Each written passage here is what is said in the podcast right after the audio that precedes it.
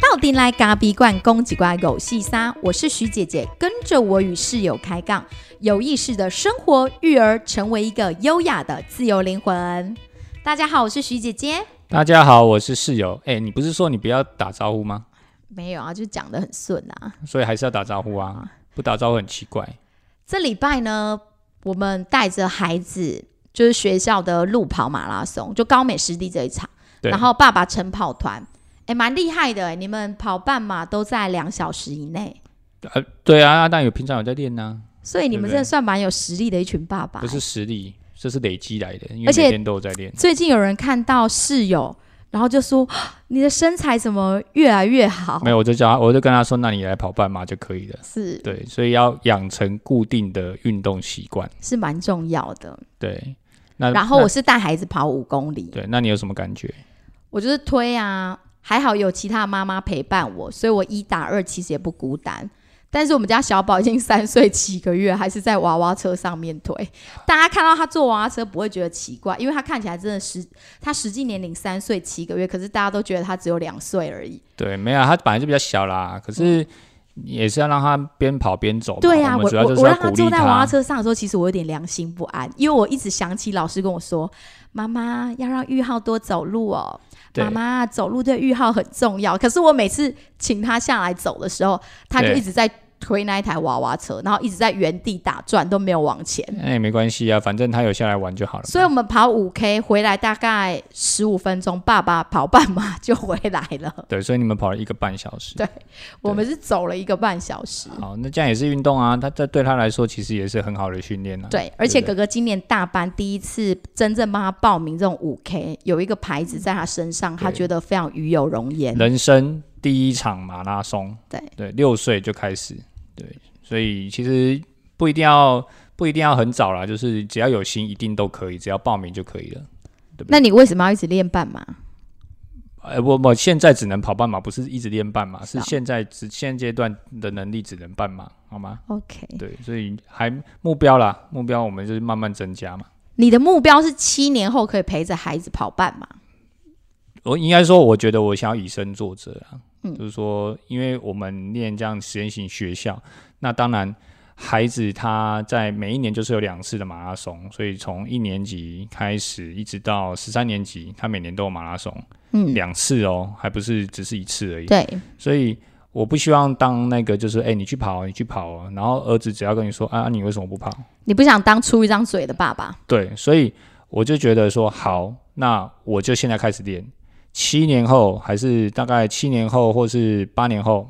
他要跑半马的时候，对，我应该还可以跟着他一起哦跑哎半马，呦，没办哦，而且我还可以告，我还可以跟着他跑。这算蛮有上进心的爸爸吼，没有，你本来就要跟着孩子一起成长，你不能出一张嘴，真的，对不对？孩子不念书，你跟人家你跟人家分享说孩子不念书，那你要先问你自己，你自己念不念书？所以孩子真的是来帮助爸妈成长的，而不是爸妈在教他什么。是我们真的没什么可以教他啦。是不是们就是陪伴孩子来他帮而忙已修行的？对修行对，OK。好，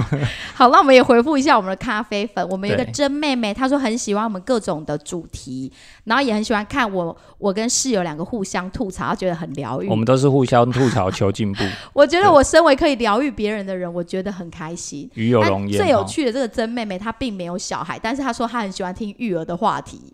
这也这也是让我觉得蛮压抑的， 想说应该对啊没有小孩就不太会想听。这样好像就会让啊我讲得更起劲一点。是是因为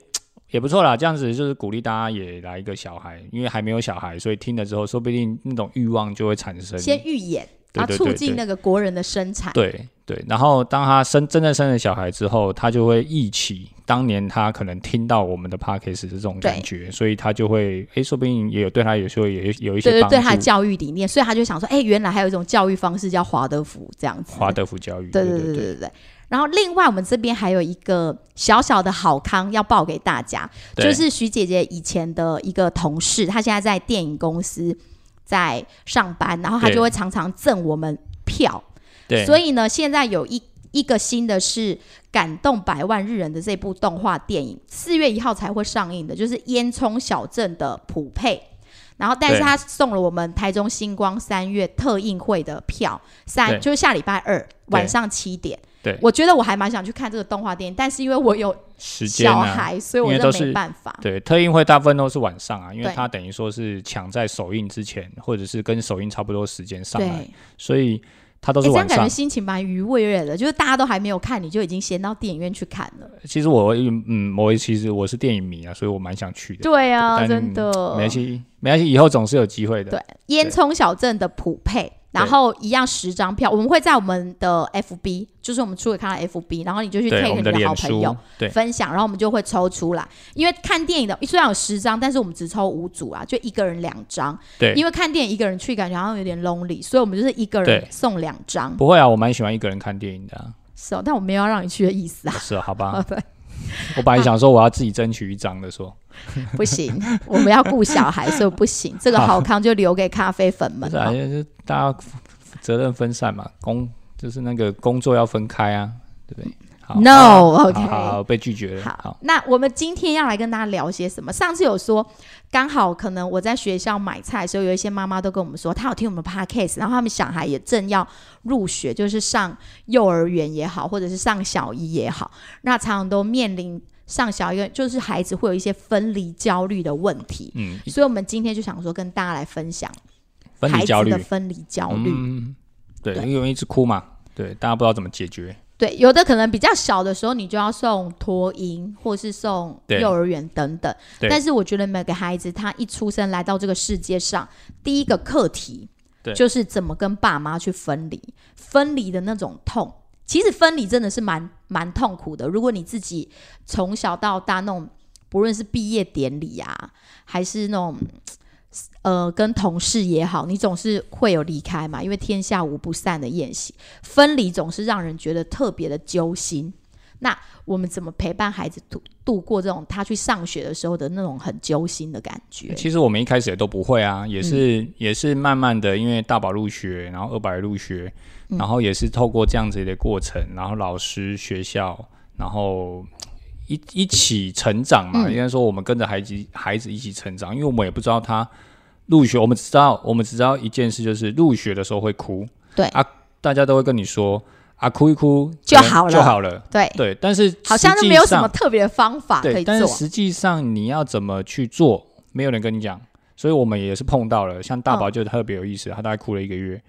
每天上学就二二二就哭，他所以很能哭，他其实不对止哭一个月，每一季只要就是放一个假之后回去，他就会继续哭。对但是因为在我们华德福学校比较特别的是，孩子并不是一去之后就是登，今天八月一号开学就进去，他还有需要一个连接的时间。那个连接的时间对就是很像你每天早上固定一个可能一个小时的时间，是孩子他们出来在户外爬树的时候，你就把你们家的孩子带去跟他们玩，有点像公园这样玩。那我记得那时候在连接的时候啊，我们就在外面等。然后那时候对其实我对华德福教育其实没有很很真实就没有很实际的了解，只是透过一些书本。那那对时候我觉得我印象很深刻，就是他们老师带着小孩要出来去散步的时候，然后老师就吹着那个五音笛。不不不不不不不不不不不不不，然后那个小孩就很可爱，每个戴帽子跟水壶，然后就开始唱歌。对今那里天气后，然后就开始唱台语歌，然后就排成一列，然后牵对手，然后去散步。我当下看觉得这画面好疗愈哦。对，你会发现，哎，为什么他老师可以靠一支笛子，然后就叫小孩子唱歌，对他从头到尾都没有讲半句话哦，对都没有说你们要安静，你们要排队都没或者有，是拿大声功，有没有？没有也没有拿大对声功他，就轻轻的只是吹吹笛子，对对，哦然后孩子就开始唱歌，嗯，然后他们就很有秩序的穿完鞋子就自己排好，然后跟着老师走。对，对啊，你想说它是有什么魔力吗？那为什个么笛？子，我觉得对他笛子好有魔因力为我哦。想，我想到那个是魔笛嘛，然后为什么孩子可以跟着这个旋律，然后他就自己跟着对他走，然后很还不用你叫他，也不嗯用叫他排好，你要站好，或者是因为小孩总会打打闹闹嘛，或者是要插队啊或者什么的。可是你会发现他们是手牵着手，然后每个人都很有秩序感的这样子跟着老师一起移动。哎、那你就觉得说这个这个教育到底在做一些什对么？你会开始觉得很好奇。然后全班的孩子还知道我们家孩子的名字，就会说玉恩搞炸，玉对恩爸爸那个时候妈只是妈搞连炸结啦，对连我们只结是初次去跟他们连接而已。对然后更有趣的是，他们到了花园，就是感谢那些刷头回哼之后就开始玩，然后可能大概玩个四五十分钟之后，老师又拿起那根魔笛，对不不不不不不不，哎、全部的小孩就集合，对好，就是你会发现他为什么又靠了那只魔笛，然后又把小孩子又呼唤回来了。对明明在很远的地方哦，孩子嗯可能在花园里面，有在树上有，在树上的啦，啊有在溜滑梯的啦，啊有在那边玩沙土的啦。其嗯实大家分的并不是说非常的近，有时候有一点距离。嗯，但老师就吹吹笛子，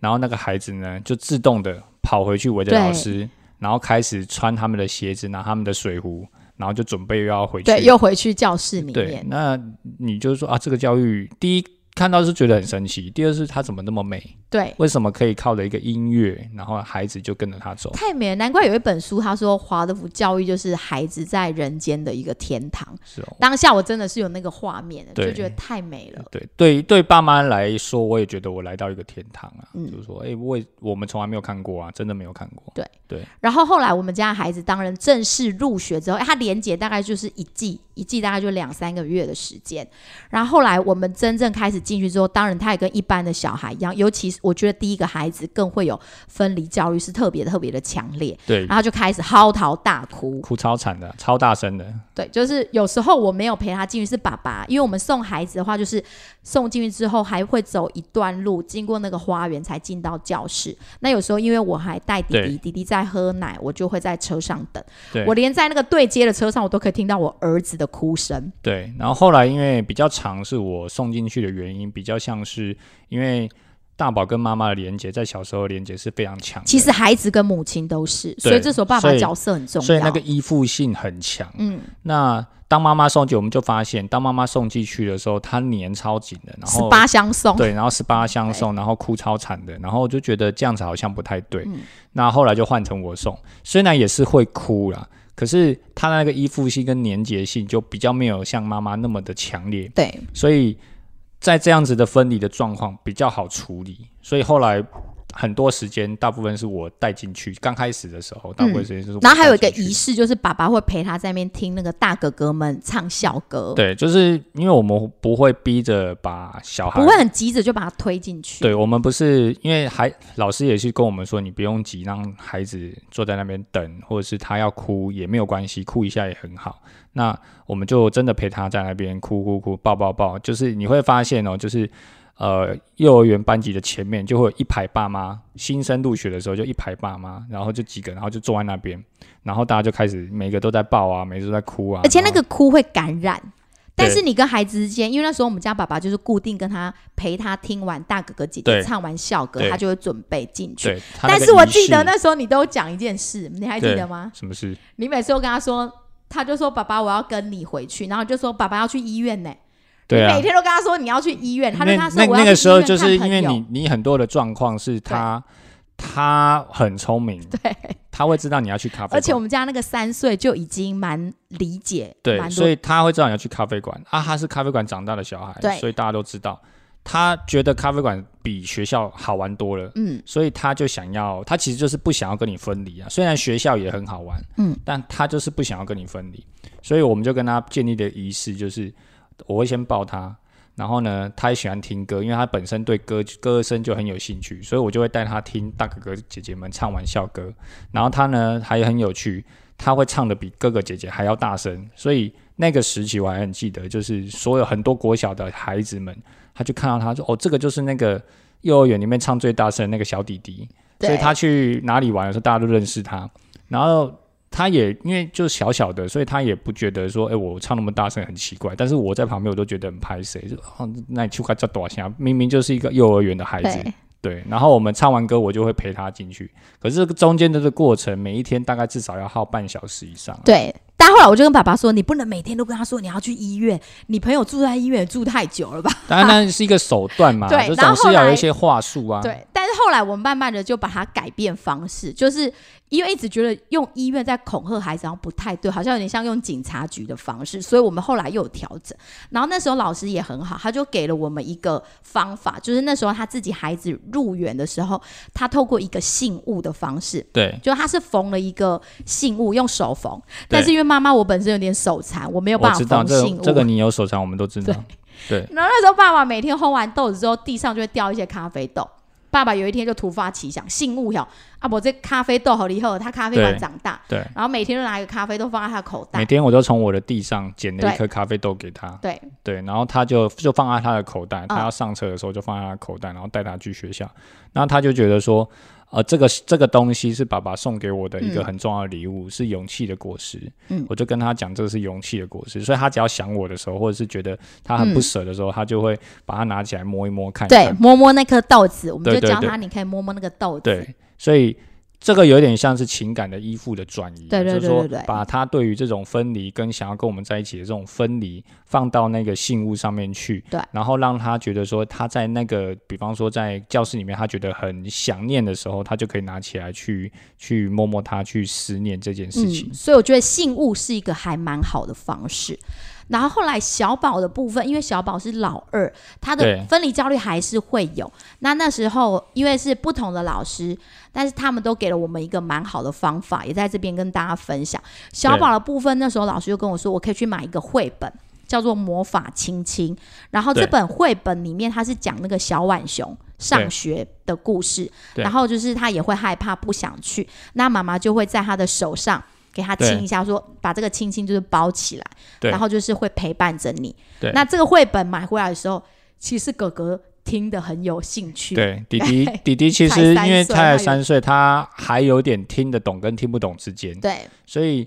但也没关系，我们就是讲给他听。哦、对，嗯所以嗯但是我觉得讲给哥哥听有一个很好的地方，就是哥哥，因为哥哥入学之后已经很稳定了。对那那时候弟弟每次有点不太想进教室的时候，哥哥就说：“弟弟来，你的手给我，对然后就给你一个亲亲这样子。”然后我们对对三个就对这样在手心里面亲来亲去的，对然后就把它包起来，对然后让他带进去教室的感对，觉。这个其实也有点像信物啊。我觉就是得这说蛮像，只是它是一个无形它的是一信个无物。嗯形的信物，对，所以我们那时候就用了一些方法。那当然，你也要跟孩子去建立一些信用，像呃，我就我就答应大宝，那时候大宝有说他，我就说呃，我要给他呃，帮他做一台垃圾车。对，因为对他那时候很喜欢那乐色对，那时车。候他就是很着迷，就是哎、看到垃圾车来，他就很很开心。所以你应该说一下那一天他回来的场景，就是他刚入学个三五天，然后就哭得正猛烈，因为一二天的时候他可能有点觉得很有兴趣，还不会哭闹得很厉害对。可是到四五天的时候，你知道孩子会忽然觉得说，哦，原来学校每天都是长这样子，他对忽然不想去了。对，所以他、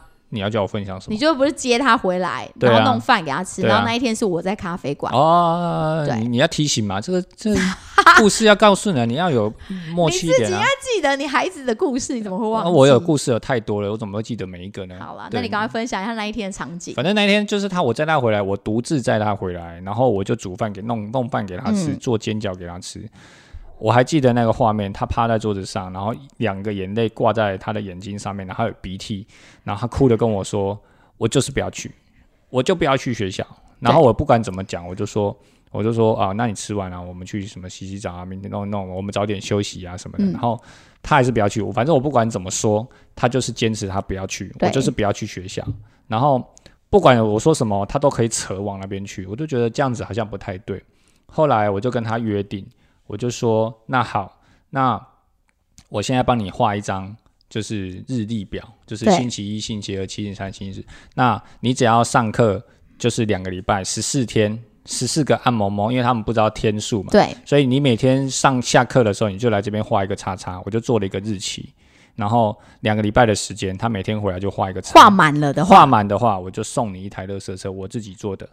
对，然后这个这个就跟他达成，他也他也同意了达成一个协达成一议，个协议，就是一那个小奖励的对感对，觉。所以他后来真的就是每天回来的时候，他就是去画了一个叉叉，然后画把它涂满，这样子就是觉得他今天完成这个。然后时间一过，就一天、两天、三天、四天、五天，他每天就问我，做到哪里了？请问爸做爸哪你里了做到哪里了？然后我就想要细啊，今天今天没安弄，啊 因为我们不会去买乐那个塑胶玩具的垃圾车给他。嗯那我就想说，那有没有木头的？哎，好，终于被我找到一个网络上有一个木头的垃圾车对，但我其我就把它买回来了。那买回来之后，他就一直问我说：“啊，爸爸，你做到哪里了？”我就那先拿了一个那个什么垃圾后面的对垃对对圾对桶对给他，木头的那个小后面的啊，我跟你讲，我现在做好了这个，然后就对更有信心，对他更有信看到心那个小小对，因的，为中间总是会怠惰嘛，就是觉得又懒了，就因觉为得孩子没有办法等那么多天啊。对老所实以讲，十四天对他们来讲是对，蛮所以久中间的我就给他了一个小的木头的垃圾桶。对哦，然后他就觉得很开心，然后他就继续画。对，画满十四天之后，我就真的把那一台给他，嗯然后就教他带着，给他不就丢给他，就是给他之后再带着他怎么玩，然后玩这个东西，嗯然后他就觉得很有兴趣，才慢慢的去建立起他建立每起天去学校的的那这种仪式跟节奏。嗯，对，那因为透过这样，你也只能透过那个时候我们的方法了，就是说，对透过这样子的方这式，也许不是最好的方法，但是就是那个时候我们在那个时空背景底下，我们觉得对我们能够透过这个方式。但是我知道最好就是不要给什么糖果，呃，真的千万不要，你不要不要说哈，你你去上完一天课回来，我就给你一颗糖啊，千万不要！我跟你对讲，那我个觉得糖你会给他越打越大颗，而且因为吃糖果本身真的对孩子不好，他们啊对会对糖对嗨，所以我对觉对得对不要用糖果，就是你帮他选择一个东西是他既喜欢，但是又不会去危害到孩子的对那个健康的东西。对，虽然这样子的利益交换好像不对，但嗯是你把它换成另外一种，这种有时候是对于心理学上面来说，它是一种正增强嘛。嗯，嗯，就是说，哎、我给你一点鼓励，然后让你去养成那样的节奏。当你习惯之后，其实你就会不会觉得这么的害怕或对这么的不舒服。但是我觉得最重要还是那个承诺，就是你真的是要把那个表格给画完，你不能画完一半之后你就觉得心软了，就把那个东西给他。对，这绝对不行啊！对就是说，你一定要让他去，你你的规则一定要先建立清楚，然后让他知道说，你现在我就是按照这个规则走。嗯，那中间他一定会快要撑不下去，所以你就给他，比方说其中一个小东没西错，让他知道说你其实是有在完成这件事。哦所以在分离焦虑里面这个课题，其实守承诺是跟孩子建立安全感很重要。所以当你在带孩子去学校之后，其实你也必须要告诉他说，下午妈妈就会来接你，但他不知道什么是下午，你就老师就可以跟我们说，你可以跟他说，就是我们睡完午觉起来吃点心之后，妈妈就会来了。对那因为呃华德福学校老师其实他们很理解这种很幼小孩子，因为他们在教学上是非常非常有经验的。那对头刚开始的时候嘛，他都会说，就是提醒妈妈一定要早一点点来接，早一点来接，就是在所有妈妈之前。你先来接，因为对于这种刚入学的孩子，他们通常一般每次就迎接一个孩子，对一次只迎接一个孩子。那对你就是最早来接，然后让孩子知道说，哦，原来他他有感受到那个妈妈其实是跟他讲的是有信用的，而且真的对是第一个来接他。那对这个还蛮重要，就是你要跟他讲一个孩子能理解的时间点，然后你无论如何一定要在那个时一间定要出来接。对我记得小宝以前，因为我们有时候需要托育到我娘家妈妈那边去的时候，他也是属于那种分离焦虑很重的孩子。对那因为在那个时候，我们就慢慢跟他建立这种关系，所以他入学的时候其实是比较好。我每次都会跟他说，我就是什么时候。你吃完饭的时候，我就会来。对有一天，其实我真的很累，我妈打电话跟我说：“你们这两天都连假，那很忙，不如就不要过来。”然后我对跟我老公就讨论之后，说不行。我就说不行，因为我答应了孩子，我要去接他，我对就一定要去。对，如果你今天跟孩子建立的这个约定啊，你一定要非常，一定要很注重这个承诺，嗯因为孩子真的会很相信你，而且他就是因为他相信你，所以他很愿意的去呃待在这个地方，然后比方说好好的去学习，或是跟阿妈在一起。对对，那当他快时间快要到，你会发现孩子他很聪明，他会开始去问，就是说，哎现妈在是几对都现在是什么时候？然后妈妈要来了吗？嗯或是爸爸要来了吗？他一定会去问，所以千万不要把对孩子的承诺当儿戏，嗯，你要比比比跟你的夫妻的承诺还要更守没信用。错，虽然是儿童，但你也不会把他当儿戏。哦对，千万不要把它对当不儿行戏，所以他会完全很清楚你现在你答应他的事情，嗯那你一定要做到，没错，千万不能骗他，因为当你骗他之后，他就知道说，哦，原来你随你的话可以随便听，他会更没有安全他感。嗯会更没有安全感，所以他会更不信任你。那你们两个的互信任关系就会慢慢的去呃去去去磨灭掉了。没错。对，所以千万不要忽略这件事。而且就是要让他知道说，哦，其实你是去做什么事情。我记得那时候小宝入学的时候，老师真的也非常非常帮忙，因为我们家是卖咖啡的嘛。对然后老师就会跟他说，就是呃，妈妈去去帮客人泡咖啡，然后对或者去帮校长泡咖啡，就是让他知道说哦，妈妈去工作泡咖啡。对然后我们那个老师他就会，因为他也会喝耳挂式的挂吧，他就说对那玉浩来帮老师泡咖啡。这是小宝嘛，对不对？对，这是小宝的对对部分，对对而且你对就看看华德福老师有多么的对个别化的对，完全是因对材施对教，。那大宝那个时候，那个时候我还记得老师是因为老师知道他非常喜欢乐色车或对嗯者是盖烘豆机或盖乐色车，所以老师就会引导他进去里面，就跟他说啊、呃那我们进去里面盖盖烘豆机盖烘豆机或垃圾车，烘豆，然后就是跟着爸爸一起，爸爸在咖啡馆工作，那你在这边盖烘对豆机烘豆，对所以他们都会用这样的方式让孩子去知道说，爸妈现在正要在哪里做什做么什么事事情，对然后我在这里也做什么事情，其实跟爸妈之间是有一个连连接接的。对对对对，嗯所以这样其实蛮重要的哦。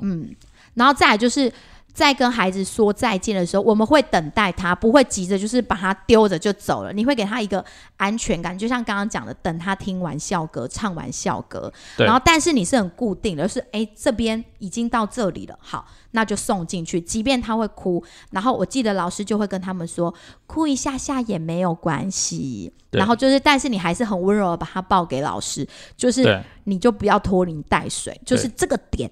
这个点告别的仪式到这个点，那我们就是到这个点对，就结束，这就样是子说孩子他都有节奏，然后他会想要依赖或者是想要赖皮，对他想要赖一就下，是想要再赖一下，想要再黏一下。可是这个时间一旦拖长了，孩子他会越来越长，嗯，这个时间越来越长，所以老师也很果决，因为他们经验太丰富了，所以他们就会很清楚的知道说，那我们就是到这里。对，那到老师会这知道每一个哦的仪式对到对哪对里对，对老师对真的是眼睛很雪亮，对对对对对。那像大宝那个时候，我跟他建立了仪式，因为男生嘛，那我又是爸爸，所以我就跟他建立了一个唱完歌建立了仪式之后，我就会跟他 give me five。 Give me five，这个是我跟大宝之间的一个很重要的，就是上学的仪式，嗯，大概维持了应该有两年哦，我都跟他做这件事情对，差不多从小班、中班到大班还是有，现在还是有。他看到我，如果我我送过去的时候，他还一一定会跟我 give me five、那他他就是呃，一定要跟我 give me five 完之后，然后他就会进去。嗯，然后。我我不知道从什么时候开始建立了，啊因为我就发现好像跟他这样的默契很好，对所以我们就玩就这个模式一建立之后，对其实其实你会发现，帮助他在进去里面的时候，他的信心的那种感觉对是对对，不一样的。嗯，他会很有能量、很有力量的，就是走进去教室。你就忽然会真的看到什么叫做孩子的仪式感。对那个仪式感一旦建立之后，他会非常有安全感。有的对时候我们当新手爸妈的时候，有时候我们会太急，我们会觉得说，哦，每天都要听完校歌，拖这么久，一拖嗯对就二三十还分在那边钟。陪你做，对，就想说可不可以快一点，快一点。当你对一直想说快一点的时候，更快不起来了。对，嗯所以呃，在我们的教室前面哈，你不会看到有孩有爸妈是把孩子丢的，然后他就走了。嗯，通常这样的孩子，就是因为他其实已经很熟，他自己可以进去了，那对就是他可以很处理。可是如果当孩子在哭的时候，你不会看到有那种拉扯性的动作，嗯因为自己从小时候现在还有印象，你也有你一也些幼儿园其实还是会这样，对老师就就会是说：“哎，你就把他丢着对就走了。”然后老师师年纪老师就叫你赶快走，然后他就把他拉进去了。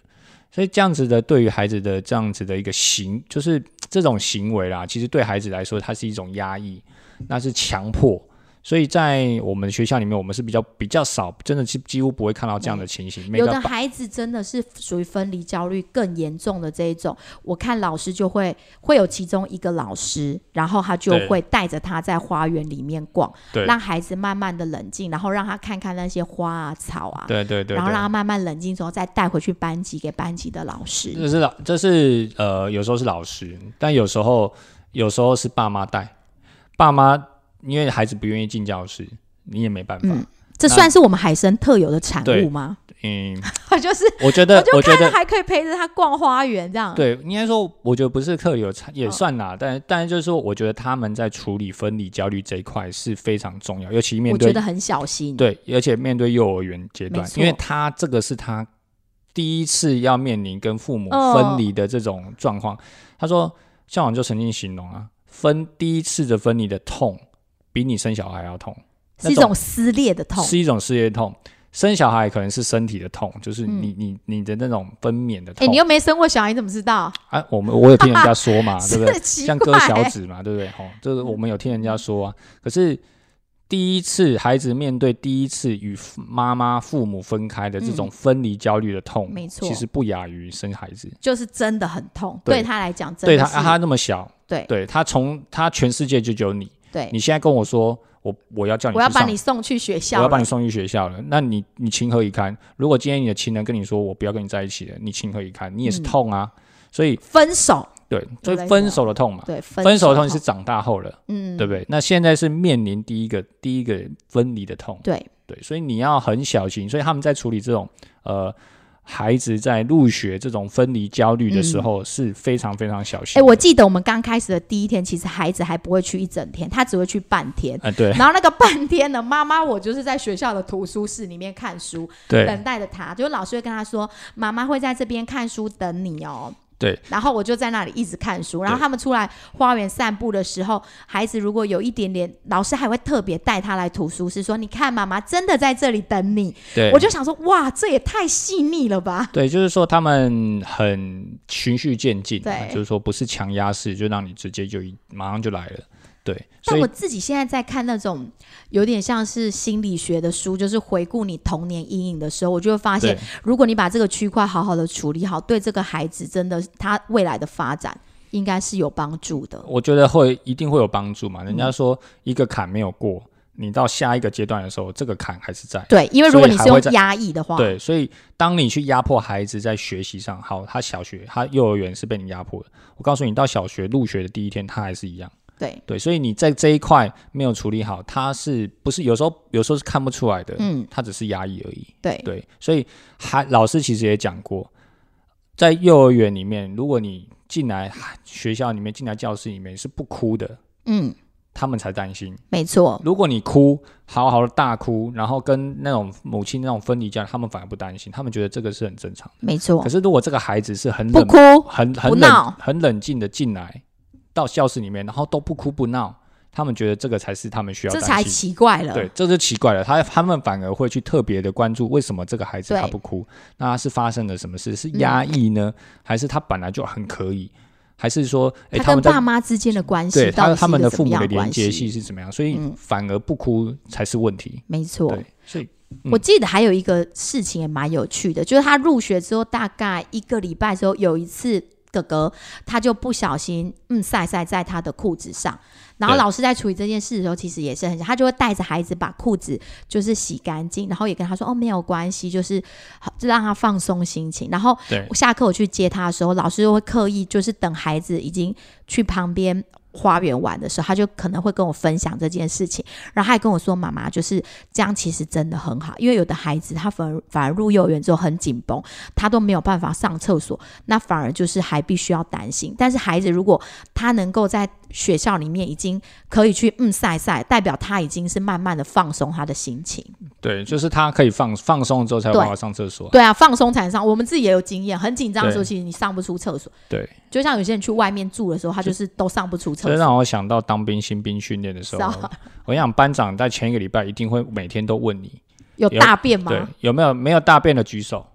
啊？大家都很因为新兵嘛，所以大家都很紧张嘛。有些是真的不会上厕所，那我是没有这个问题，因为我觉你得很松，不是很松，知道？ 是我就有上嘛，所以我没这个问题啊。真的有人是一个礼拜不上厕所，那这时候嗯他举手了嘛，那不上厕所很严重啊，所以他就会拿泻药给你，哦，是啊！ 对他就会拿泻药给你，叫你去上厕所。天哪，我要是去当兵，一定是被发泻药的那一种哎、呃当那一个人。我跟你讲真的，因为当兵的那种压力，因为有些人没有，我是本来就是运动训，我是本来就是选手，所以这种集体生活的这种节奏，虽然是比较更压抑啊，所以这种集体生活节奏对我来说，我觉得是一个很，很我觉得你不会 OK 认马桶你到哪都能上，那但如我果不行不是啊，男女本来就有差异，所以真的吗很多男生其实也不会认马桶嘛，真的吗？对，，但是女生都会认马桶，但真的有人不上啊，不上很紧张嘛，不真上，的然后三天他就发一颗泻药给你，隔还问问还会问你说你有没有上了啊？上了，嗯好，三天后他再问你你上了没有？还没有上，再给你一颗泻药。真的对所以认马桶不真是的，啊，不是是益生菌哦！我告诉你，绝对不会是益生菌，你想太多了，没有对你那么好，给你一颗泻药，叫你去上厕所，是啊。 对，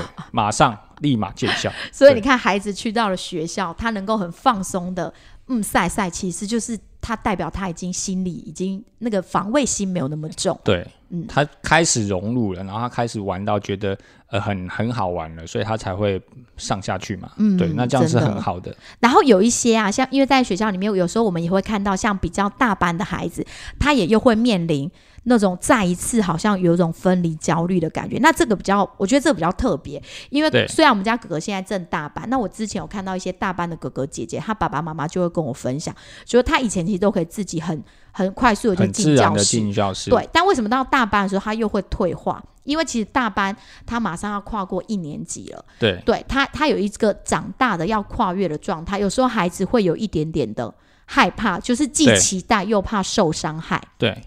所以那时候他可能又会退化啊。那时候我觉得那个妈妈的做法就也真的很好。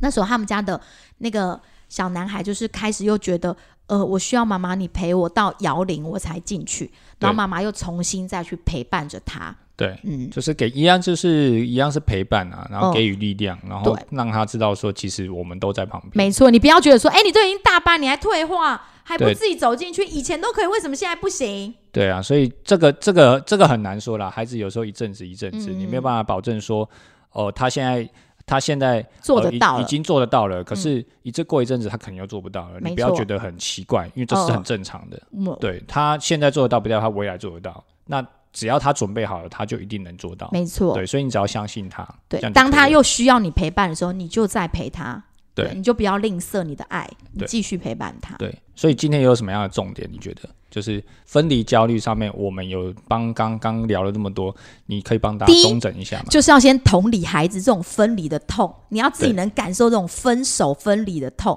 你就能理解孩子为什么这么紧绷、这么紧张。就只要想说比你生小孩还要痛就好了。对，然后就是像我自己的做法，弟弟也常常会说我不想去上学，我就跟他说我们没有去上学啊，我们就是去玩，跟那个大地妈妈玩这样子，对去跟那个因为他是碰气班，松鼠碰气，对，然后就说去跟碰气班的哥哥姐姐玩，不要让他觉得从小还没真正进入学校就开始对。上学这两个字产生恐惧，对所以我会尽可能避免用上学这两个字，对然后再来就是给孩子一个信物，就是对你们之间的信物，对那再来是透过故事的引导，你可以找一些就是那种绘本去引导他。对然后再来就是你一定要跟他守承诺，你跟他说好你一定会来接他，你就一定要来，对然后也让他知道你去哪里了。对然后固定的仪式就是对你跟他告别固定的方式，像我们家爸爸 give me five，好对陪完笑哥 give me five 之后，好我们就是送进去，那哭一下下也没有关系，嗯，对。然后再来就是他有可能随时都会在退化，当他退化的时候，你也不要大惊小怪，对你就是继就续是很陪自然、伴，很正常。对对继，续然后去时陪间伴也很他重要，就是你接他的时间就一定要准时的出现。嗯，对，不要不要就是很很晚才出现，或者是都没有出现，这样也不行。对对好，那最后呢，我们今天也送给大家一句话，因为在育儿的路上，其实大家都是很辛苦的，我们也都很有意识的想成为一个更好的大人。但是，所以呢，不要去责怪自己，因为我已经依当时的状态和条件，给出最好的自己了。好，谢谢大家，谢谢大家，记得帮我们按下五颗星，分享给更多需要的朋友。